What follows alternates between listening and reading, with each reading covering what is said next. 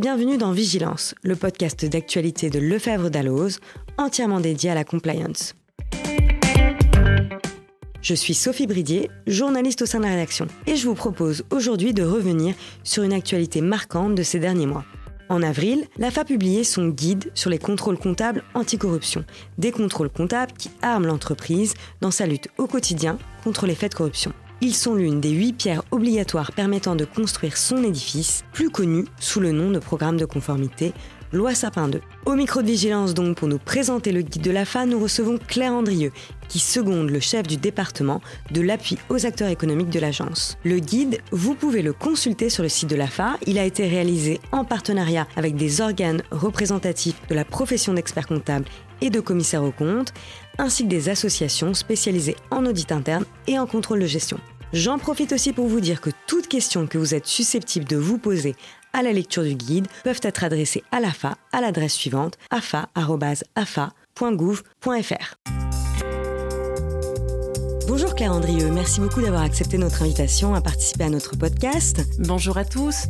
Tout d'abord, une première question assez simple. Finalement, comment on définit les contrôles comptables anticorruption? Est-ce qu'ils sont différents d'un contrôle comptable classique? C'est pas tout à fait l'agence qui a défini les contrôles comptables anticorruption, c'est plutôt la loi qui en a proposé une définition dans son cinquièmement de l'article 17. Vous savez, l'article 17, c'est cet article qui impose des obligations aux entreprises de grande taille de mettre en place un dispositif de prévention et de détection de la corruption. Et la loi nous dit qu'il euh, faut mettre en place des procédures de contrôle comptable destinées à s'assurer que les livres, registres et comptes ne sont pas utilisés pour masquer des faits de corruption, de trafic d'influence. Voilà la définition qui en est donnée. Alors, vous me demandez si ces contrôles comptables anticorruption sont différents euh, des contrôles comptables classiques. Bien, en fait, ils sont dits anticorruption parce qu'ils sont mis en œuvre afin de maîtriser les situations à risque qui sont identifiées dans la cartographie des risques de corruption. Un dispositif de prévention et de détection de la corruption s'est fondé sur une cartographie euh, des risques de corruption de l'entreprise dans laquelle l'entreprise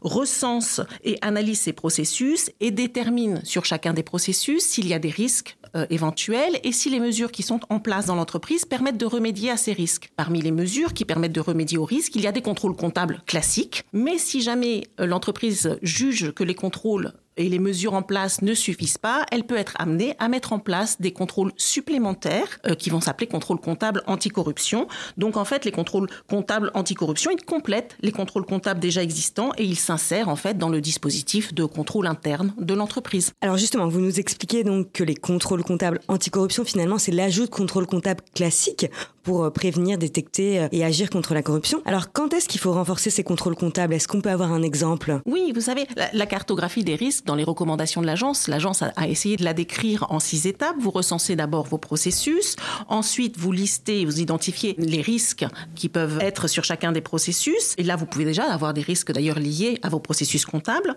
Ensuite, vous faites une évaluation de ces risques avant toute mesure de remédiation.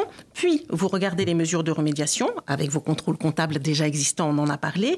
Et vous pouvez être amené, euh, sur des risques que vous jugez insuffisamment maîtrisés, à mettre en place d'autres contrôles comptables complémentaires pour mieux maîtriser le risque. On a donné un exemple dans le guide, c'est une illustration, il peut y avoir beaucoup d'autres euh, situations. Nous avons pris l'exemple d'un processus de remboursement de notes de frais dans une entreprise et le contrôle comptable existant pourrait euh, consister au premier niveau de contrôle à ce que le chef comptable vérifie euh, un certain nombre de notes de frais qui sont mises en règlement et en remboursement pour vérifier que ces notes de frais ont bien fait l'objet d'une validation expresse et correcte par les responsables hiérarchiques adéquats. Et puis on pourrait imaginer que dans cette procédure de contrôle comptable, en niveau 2, il y est également prévu une revue de ce poste de charge, de façon à, vérifier tous les six mois, par exemple, que les 20 euh, notes de frais les plus importantes et également 20 notes de frais prises au hasard euh, correspondent bien à la procédure. Mais ça, c'est la procédure classique dans l'entreprise pour toutes les notes de frais. Si la cartographie des risques de corruption a identifié que pour une activité précise ou que pour un type de tiers précis ou pour un pays,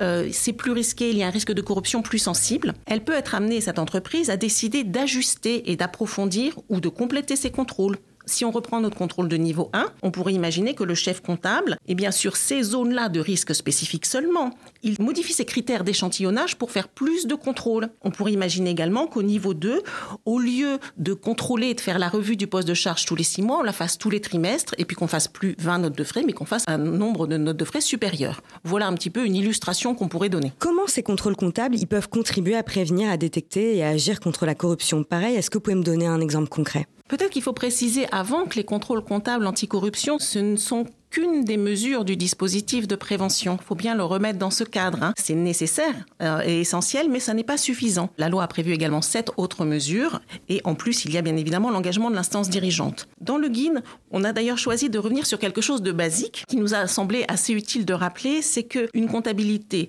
rigoureuse, organisée et contrôlée contribue fortement à la prévention euh, et à la détection des faits de corruption. Donc, en fait, ces contrôles comptables vont permettre de s'assurer que les principes comptables de base sont bien appliquées. Et ça, c'est déjà une, forte prévention et détection de la corruption. Après, sur les zones à risque mises en évidence dans la cartographie, si on cherche un petit peu à illustrer, on pourrait imaginer des contrôles comptables approfondis dans le cas d'une entreprise sur des opérations de mécénat et sur des opérations de cadeaux et invitations. Ces contrôles vont pouvoir regarder, euh, par exemple, au niveau 3, euh, si on prend l'audit interne, ils vont permettre de s'assurer que les procédures qui ont été mises en œuvre par l'entreprise pour maîtriser le risque de corruption sur ces opérations-là permettent de vérifier que la contrepartie de cette, ces opérations de mécénat ou de ces cadeaux et des invitations n'a pas été détournée de son objectif licite. On pourrait prendre un autre exemple. Une entreprise pourrait être amenée à mettre en place un contrôle comptable renforcé sur des flux de tiers à risque, comme les intermédiaires commerciaux. Là, par exemple, le comptable autorise le paiement en vérifiant que le directeur commercial a bien validé que euh, la prestation pouvait être réglée à l'intermédiaire commercial. Et puis, on peut imaginer qu'auparavant, lui, le directeur commercial, quand il a signé que cette dépense pouvait être réglée, il a bien vérifié, c'est sa responsabilité, par exemple, dans l'entreprise, de vérifier que la prestation a bien été réalisée et qu'elle est conforme à la commande. Voilà, comme on peut le voir, les contrôles comptables, ils interviennent en général en fin de processus et ils s'appuient sur un ensemble de contrôles préalables, mais qui permettent de garantir leur efficacité. Alors vous évoquez euh, ces différents niveaux de contrôle comptable, niveau 1, 2, 3. Vous, qu'est-ce que vous recommandez? J'imagine que ça dépend de la cartographie des risques. Euh. Alors sur le nombre de niveaux de contrôle comptable à mettre en place, et pour les contrôles comptables comme pour d'autres mesures, l'AFA a repris euh, un schéma de trois niveaux de contrôle qui est bien connu des auditeurs et des contrôleurs internes ainsi que des directeurs financiers. Généralement, les entreprises sont dotées d'un dispositif de contrôle et d'audit interne euh, qui comporte ces trois niveaux. Alors pour les contrôles comptables, en premier niveau, bah, ce sont des contrôles comptables qui visent à s'assurer que les écritures sont convenablement justifiées et documentées, peut-être en particulier par exemple sur les écritures manuelles. Ils sont effectués par des personnes en charge de la saisie et de la validation des écritures comptables. En niveau 2, ce sont des contrôles qui visent à s'assurer que les contrôles de niveau 1 ont bien été effectués et sont conformes. Ce sont des contrôles qui sont effectués tout au long de l'année et ils sont réalisés bien sûr par des personnes, c'est mieux quand elles sont indépendantes, euh, des personnes qui ont réalisé les contrôles de niveau 1. Et puis en niveau 3, ce sont des contrôles qui sont faits par l'audit interne plutôt et là, ils ont vocation à couvrir l'ensemble des dispositifs comptables et ils cherchent à s'assurer que les contrôles comptables anticorruption sont conformes aux exigences de l'entreprise, efficacement mis en œuvre et tenus à jour. Par exemple, à ce niveau-là, on va s'assurer de la gouvernance et des ressources allouées euh, aux procédures de contrôle comptable anticorruption. On va également regarder la méthode d'élaboration de ces contrôles comptables et notamment la prise en compte de la cartographie des risques dont on a parlé tout à l'heure. Et on va vérifier que les contrôles comptables de premier niveau et de deuxième niveau sont bien appliqués et sont efficaces. Donc il faut ces trois contrôles obligatoirement ou pas nécessairement? Alors, c'est ce que recommande l'agence et dans les structures d'une taille suffisante, ces trois niveaux de contrôle sont faciles en général à mettre en œuvre. Dans des structures de plus petite taille, ça peut être plus difficile effectivement de mettre dans ce cas-là les trois niveaux de contrôle. Alors, il ne faut pas oublier que dans ce le troisième niveau peut aussi être réalisé en externe, notamment par les commissaires aux comptes par exemple. On comprend bien, il faut quand même une organisation rigoureuse des équipes euh, chargées de la comptabilité pour prévenir euh, la corruption. Et donc, Comment ça doit se traduire en pratique? Comment organiser la bonne collaboration entre les équipes finance et celles chargées de la compliance? C'est vrai que dans le guide, on a consacré une, partie à, ce sujet-là. On, a rappelé deux principes qui valent pour les équipes comptables, mais qui valent également pour le reste de l'entreprise, mais qui sont deux principes qui nous semblent fondateurs. Le principe de séparation des tâches entre les différents processus de l'entreprise, parce que c'est vraiment un, processus fondamental qui permet d'assurer un contrôle indépendant euh, et de réduire les risques, et également le caractère collectif euh, et partagé des processus processus décisionnel au sein de l'entreprise. Par exemple, au sein de, l'équipe comptable, ça veut dire qu'il faudra un organigramme adéquat, il faut des circuits d'approbation clairs et qui sont retranscrits dans les systèmes d'information, et puis un accès euh, à l'information. Mais au-delà de ça, et concernant vraiment l'anticorruption, on a souhaité attirer l'attention sur le fait qu'il est important de notre point de vue que les équipes comptables et financières aient ou puissent acquérir euh, rapidement les compétences nécessaires pour assurer leur fonction. Bien évidemment, les compétences comptables et financières, mais ça, c'est pas notre domaine. Mais en termes de lutte anticorruption, les personnes en charge du traitement comptable et financier peuvent ressortir comme des personnes exposées au risque de corruption au regard de la cartographie des risques. On pourrait prendre l'exemple, par exemple, des personnes en charge euh, des décaissements. Également, les personnes euh, en charge de la comptabilité et de la finance peuvent être sollicitées dans le cadre de l'exercice de cartographie pour lister les contrôles comptables existants sur les différents processus financiers de l'entreprise comme expert processus. Et puis en, même temps, en troisième point, on a aussi vu qu'elle pouvait être amenée à effectuer des contrôles de niveau 1 ou de niveau 2. Donc on a mentionné dans le guide que pour nous, il était vraiment important d'organiser une formation et une formation pas une sensibilisation, une formation spécifique et approfondie euh, de ces personnes à la prévention et à la détection de la corruption.